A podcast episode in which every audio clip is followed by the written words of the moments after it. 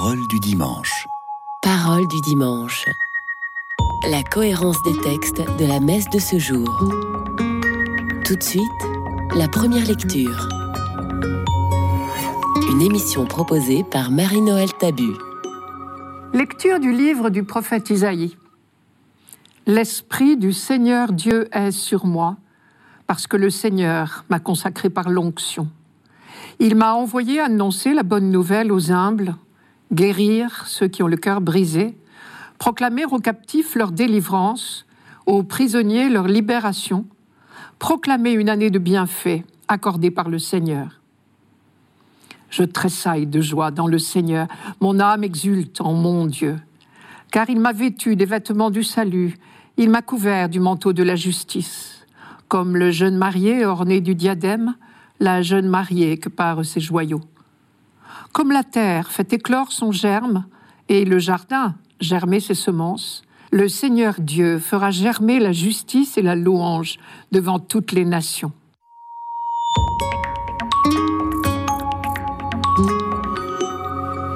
L'Esprit du Seigneur Dieu est sur moi. Il m'a envoyé annoncer la bonne nouvelle aux humbles, guérir ceux qui ont le cœur brisé, proclamer aux captifs leur délivrance, aux prisonniers leur libération, proclamer une année de bienfaits accordée par le Seigneur. C'est le prophète qui parle ici. Mais de qui parle-t-il? Qui sont ces cœurs brisés, ces captifs, ces prisonniers, ces humbles? En hébreu, littéralement, c'est les dos courbés. Bien sûr, il s'agit des habitants de Jérusalem et du peuple juif tout entier. Mais pourquoi sont-ils si affligés? Car à l'heure où Isaïe leur parle, justement, les habitants de Jérusalem ne sont plus ni prisonniers ni captifs. Au contraire, ils sont revenus de l'exil à Babylone et ils ont même entrepris les travaux de restauration du temple de Jérusalem. Je vous rappelle le contexte.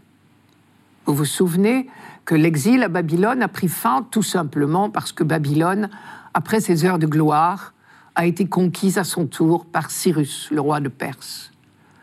Or, contrairement aux autres empereurs qui ont conquis successivement la région, Cyrus favorise le retour au pays des populations déplacées. Les déportés sont donc revenus. Mais il est vrai qu'ils ne sont pas un peuple libre pour autant, puisque la terre d'Israël est désormais sous la domination des rois de Perse, Cyrus d'abord, puis ses successeurs. Mais enfin, on ne peut quand même pas parler de prison ou de captivité, au vrai sens du terme. Seulement voilà, finalement, ces exilés rentrés au pays sont affreusement déçus du retour. Là-bas, à Babylone, ils attendaient leur libération impatiemment, vous vous en doutez, leur délivrance comme un grand bonheur. Ils espéraient connaître l'éblouissement de celui qui a été dans un cachot aveugle et qui émerge tout d'un coup à la lumière. Le jour lui ouvre la porte. Mais en fait, ils découvrent qu'il existe dans nos vies d'autres prisons, d'autres chaînes, moins matérielles, mais tout aussi oppressantes. Car au pays, on ne les attendait pas vraiment. Et on leur a mis tous les bâtons possibles dans les roues pour les empêcher de reconstruire le temple. Il faut dire qu'en leur absence, d'autres populations, également déplacées par les vainqueurs, ont été installées à Jérusalem ont introduit leur propre religion. Et désormais, par le biais de mariages mixtes entre des juifs et des étrangères, donc des païennes, la religion juive est en minorité désormais. Qui respecte encore la loi de Moïse? Elle est loin, la pureté de la pratique religieuse qu'on espérait tant restaurer. D'où l'éternelle question qui revient à chaque étape difficile.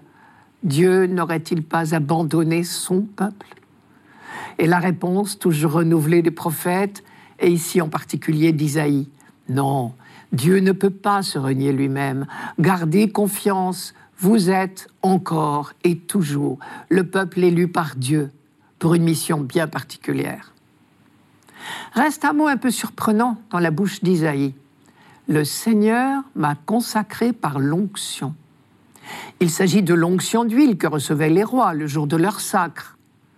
Celui qui avait reçu l'onction s'appelait désormais un Messie, parce que Messie, Machiar en hébreu, veut dire oin, consacré. Et cette onction signifiait que le consacré, normalement le roi, avait la mission d'apporter le bonheur à son peuple. Et voilà que c'est un prophète qui parle de lui-même dans les termes où l'on parlait des rois. Il dit Le Seigneur a fait de moi un consacré, un Messie. C'est la preuve qu'à l'époque du troisième Isaïe, l'auteur de ce texte, alors précisément qu'il n'y a plus de roi sur le trône de David, l'attente juive du Messie évolue. Elle n'est plus seulement l'attente d'un roi, fils de David. Après tout, le Messie attendu pourrait bien être un prophète. Je tressaille de joie dans le Seigneur. Dans la deuxième partie du texte, dont je viens de lire les premiers mots, c'est Jérusalem, c'est-à-dire le peuple de Dieu qui parle.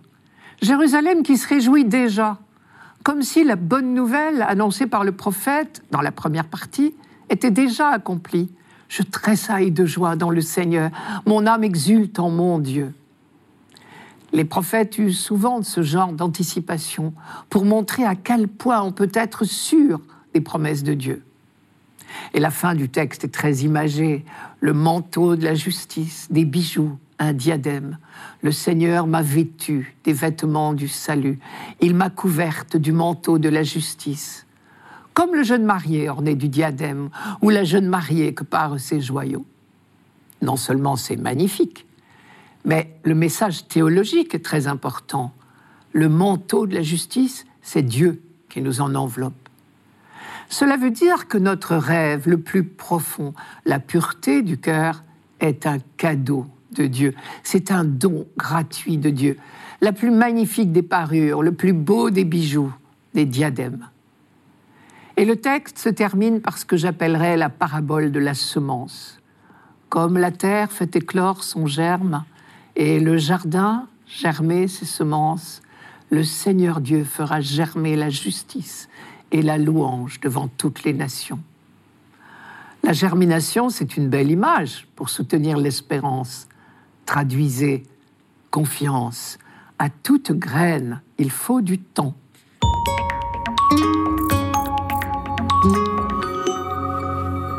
Radio Notre-Dame. Parole du dimanche. Parole du dimanche. La cohérence des textes de la messe de ce jour. Tout de suite, le psaume. Une émission proposée par Marie-Noël Tabu. Cantique de la Vierge Marie. Mon âme exalte le Seigneur, exulte mon esprit en Dieu mon Sauveur. Il s'est penché sur son humble servante. Désormais tous les âges me diront bienheureuse. Le puissant fit pour moi des merveilles. Saint est son nom. Sa miséricorde s'étend d'âge en âge sur ceux qui le craignent. Il comble de bien les affamés, renvoie les riches les mains vides. Il relève Israël, son serviteur. Il se souvient de son amour.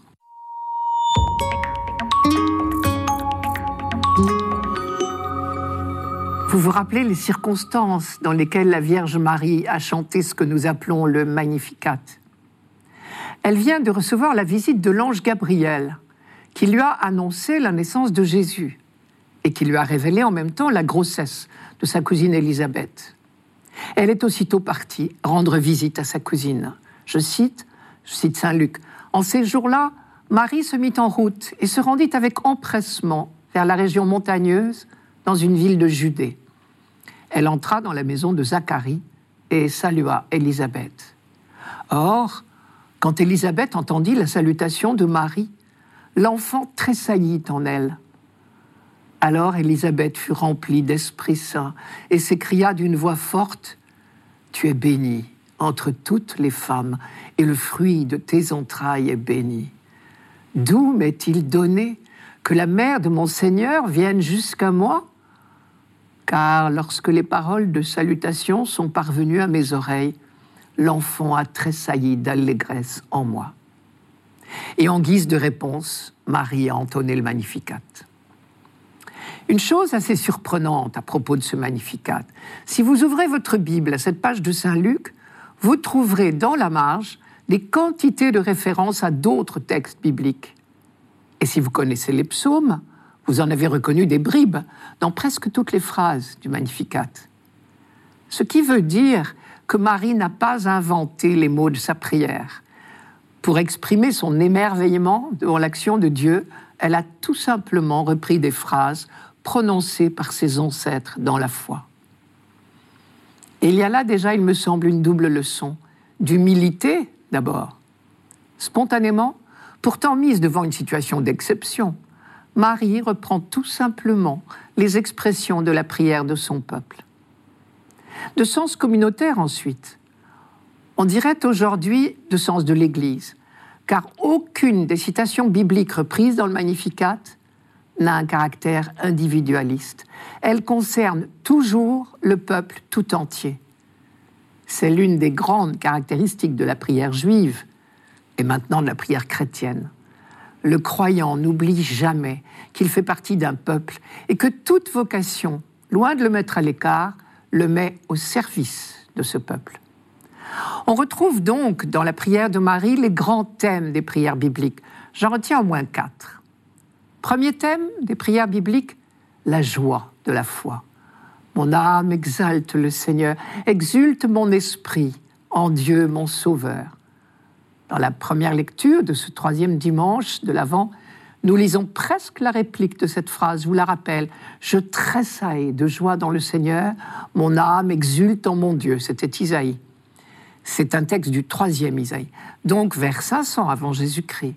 Et 100 ans plus tôt, vers 600 donc avant Jésus-Christ, Habakkuk avait dit Je bondis de joie dans le Seigneur, j'exulte en Dieu mon Sauveur. Deuxième thème des prières bibliques, l'émerveillement devant la fidélité de Dieu à ses promesses et à son alliance. Chez Michée, par exemple, tu accordes à Jacob ta fidélité, à Abraham ta faveur, comme tu l'as juré à nos pères depuis les jours d'autrefois. Et les psaumes y reviennent souvent. Je cite, Il s'est rappelé sa fidélité, son amour en faveur de la maison d'Israël, psaume 97.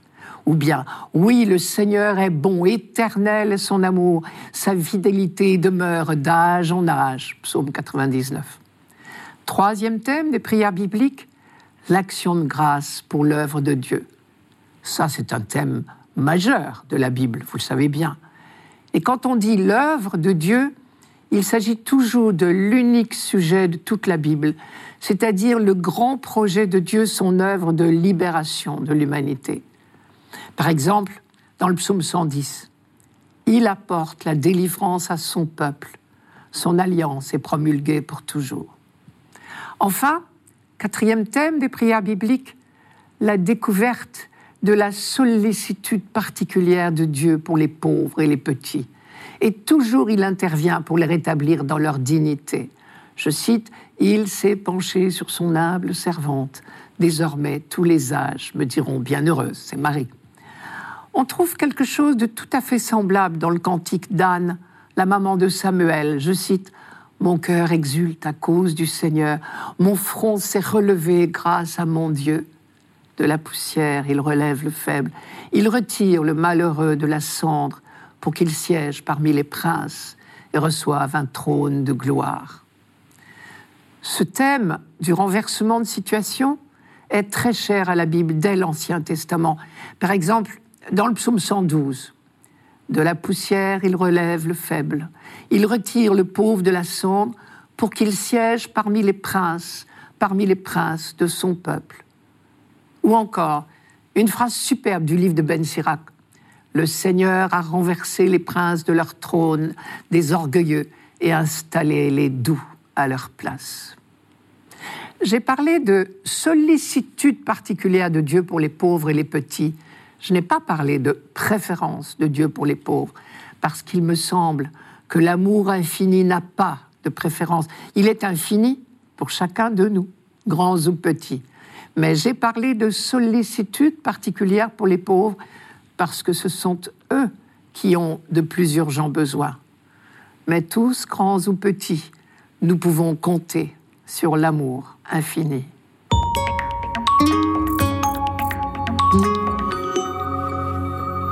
Radio Notre-Dame. Parole du dimanche. Parole du dimanche.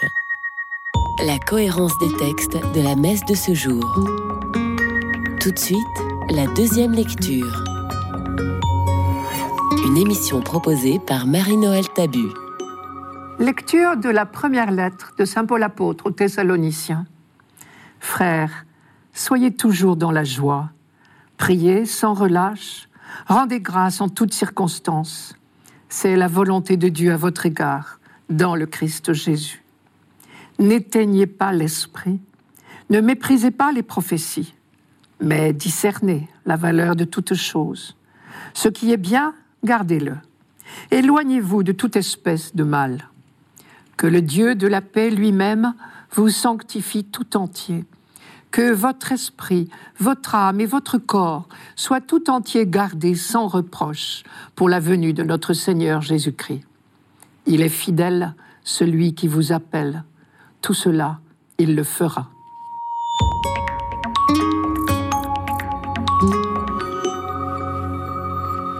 Je prends une comparaison.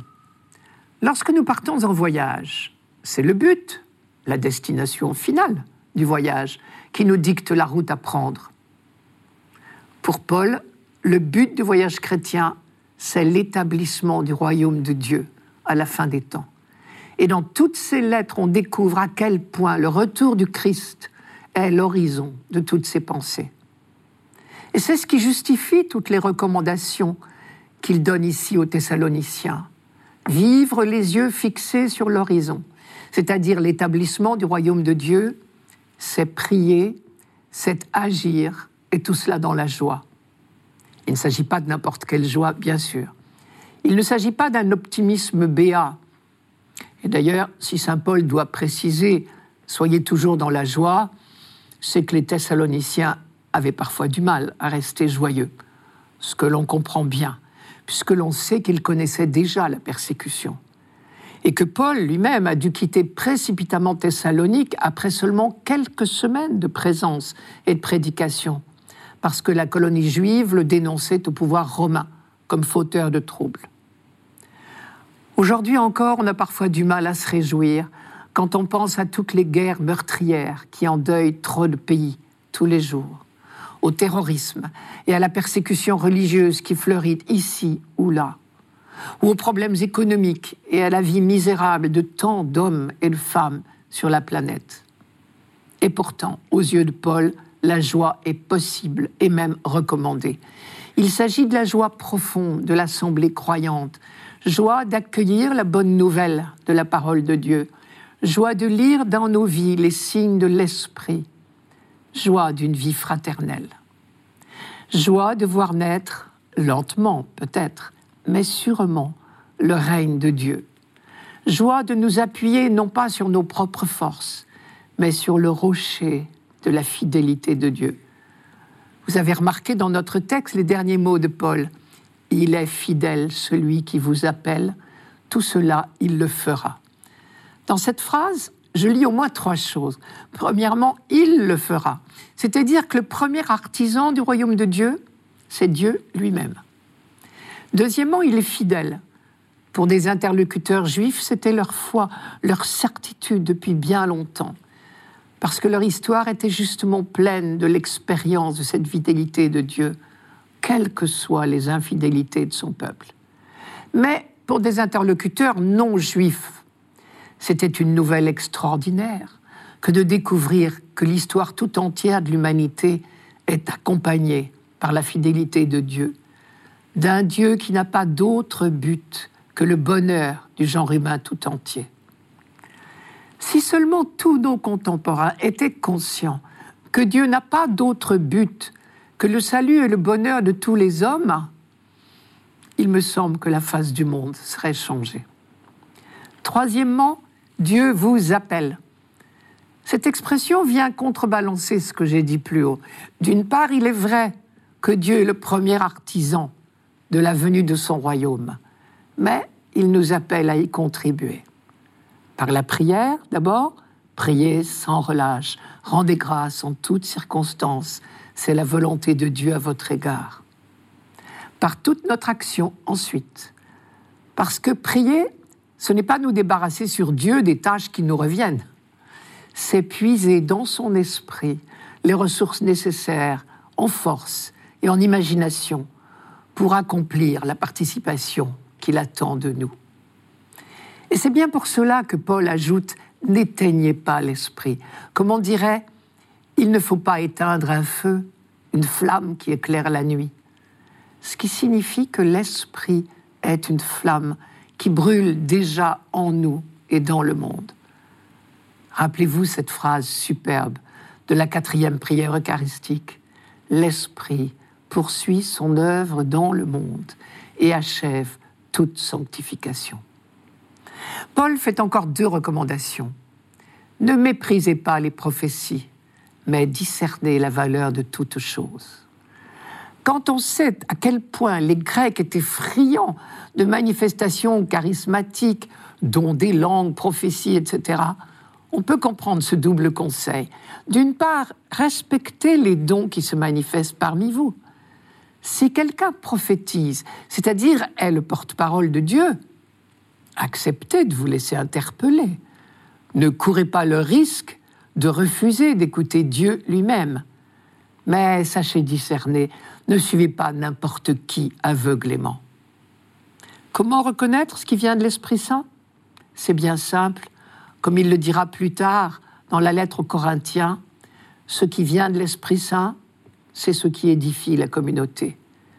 Et il me semble qu'ici, le critère que nous donne Paul, c'est choisissez ce qui fait avancer le royaume. Je termine par une phrase de monseigneur Kofi. Réintroduire dans nos pensées, nos jugements, nos comportements, une référence au royaume de Dieu qui vient est aujourd'hui une tâche essentielle de l'Église. Non pas parce que la culture met l'accent sur le futur, raison non négligeable, mais parce que la fidélité à la révélation l'exige.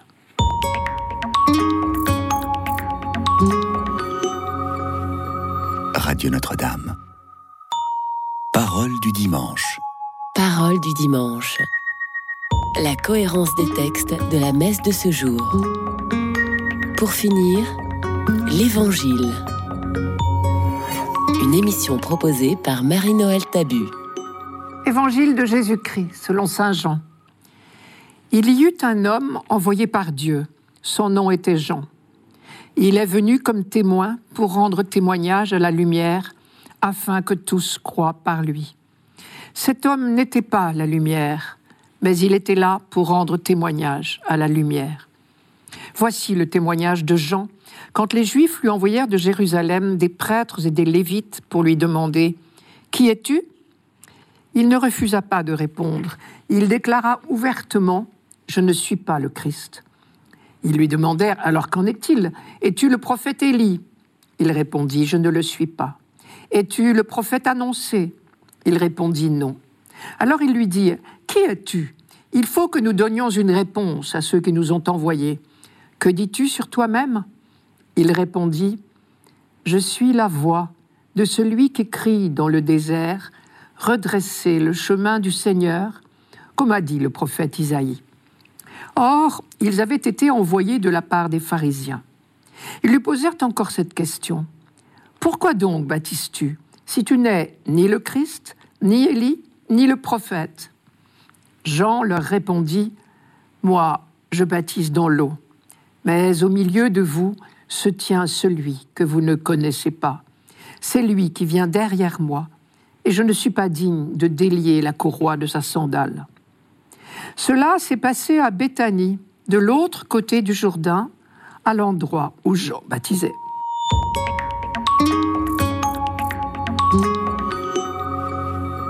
Les questions posées à Jean-Baptiste reflètent bien l'état d'esprit qui régnait en Israël au moment de la venue du Christ. Visiblement, on attendait le Messie de façon très prochaine. Et dans certains milieux au moins, cette attente était devenue une impatience, si bien que dans les dernières décennies, avant la venue du Christ, on a cru plusieurs fois le reconnaître enfin. Et de toute évidence, Jean-Baptiste jouissait d'une réputation telle qu'on s'est posé la question à son sujet. Tout le monde attendait, oui, mais tout le monde n'attendait pas la même chose ou le même personnage. Et c'est pour cela que les questions se bousculent. Es-tu le Messie lui-même? Ou bien Élie? Ou bien encore le prophète annoncé? Car les promesses de l'Ancien Testament alimentaient l'espérance et l'impatience, mais elles n'étaient pas très claires. Certains s'appuyaient en particulier sur les derniers versets du prophète Malachie. Je vous les rappelle. Voici que je vais vous envoyer Élie, le prophète, avant que vienne le jour du Seigneur, jour grand et redoutable. Il ramènera le cœur des pères vers leurs fils et le cœur des fils vers leurs pères. Il y avait aussi dans le livre du Deutéronome cette promesse. Je cite là, Dieu dit à Moïse, Je ferai se lever au milieu de leurs frères un prophète comme toi. Je mettrai dans sa bouche mes paroles, et il leur dira tout ce que je lui prescrirai. Très certainement, cette promesse était considérée comme l'une des annonces du Messie. Mais s'appliquait-elle à Jean-Baptiste? À toutes ces questions, es-tu le Messie? Es-tu Élie? Es-tu le prophète annoncé? Jean-Baptiste répond par la négative. Il n'est ni le Messie, ni Élie, ni le prophète annoncé, au sens de nouveau Moïse. Il n'est qu'une simple voix.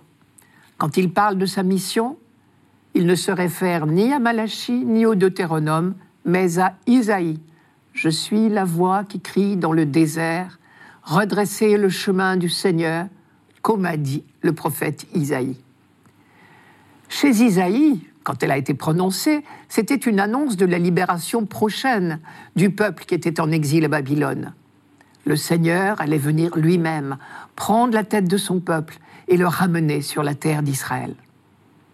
Mais par la suite, ce texte avait été relu comme une annonce de la venue du Messie. Et c'est bien dans ce sens que Jean-Baptiste le cite. Le Messie est proche, lui-même Jean est seulement la voix qui l'annonce. Derrière les négations de Jean-Baptiste se profile donc l'affirmation essentielle. Le Messie est proche, même si vous ne l'avez pas encore reconnu. Au milieu de vous se tient celui que vous ne connaissez pas. Lui-même, Jean-Baptiste, semble ne pas le connaître encore. Il le dira explicitement quelques versets plus loin. C'est seulement lorsque Jésus s'est présenté à lui pour lui demander le baptême que Jean-Baptiste en a eu la certitude, il a compris qu'il était le Messie. Je vous rappelle ce passage dans le même évangile de Jean. Je cite, Je ne le connaissais pas, mais celui qui m'a envoyé baptiser dans l'eau m'a dit, Celui sur qui tu verras l'Esprit descendre et demeurer, celui-là baptise dans l'Esprit Saint. Ce qui veut dire que Jean-Baptiste a connu ce que nous appelons quelquefois la nuit de la foi.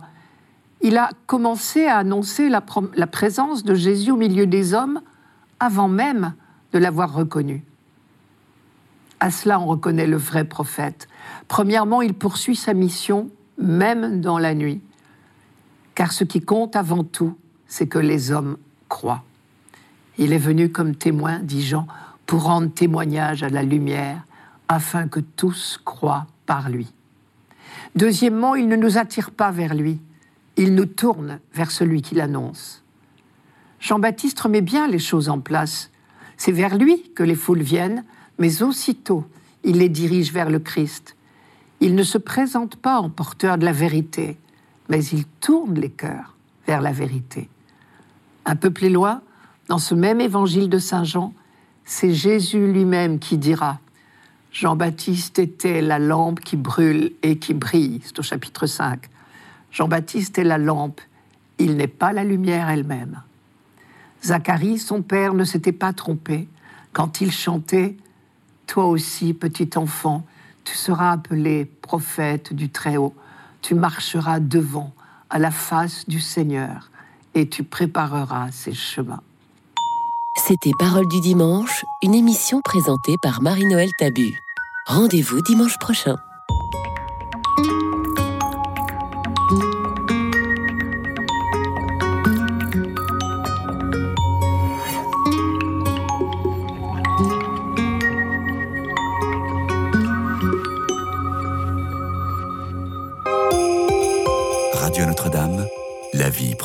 Radio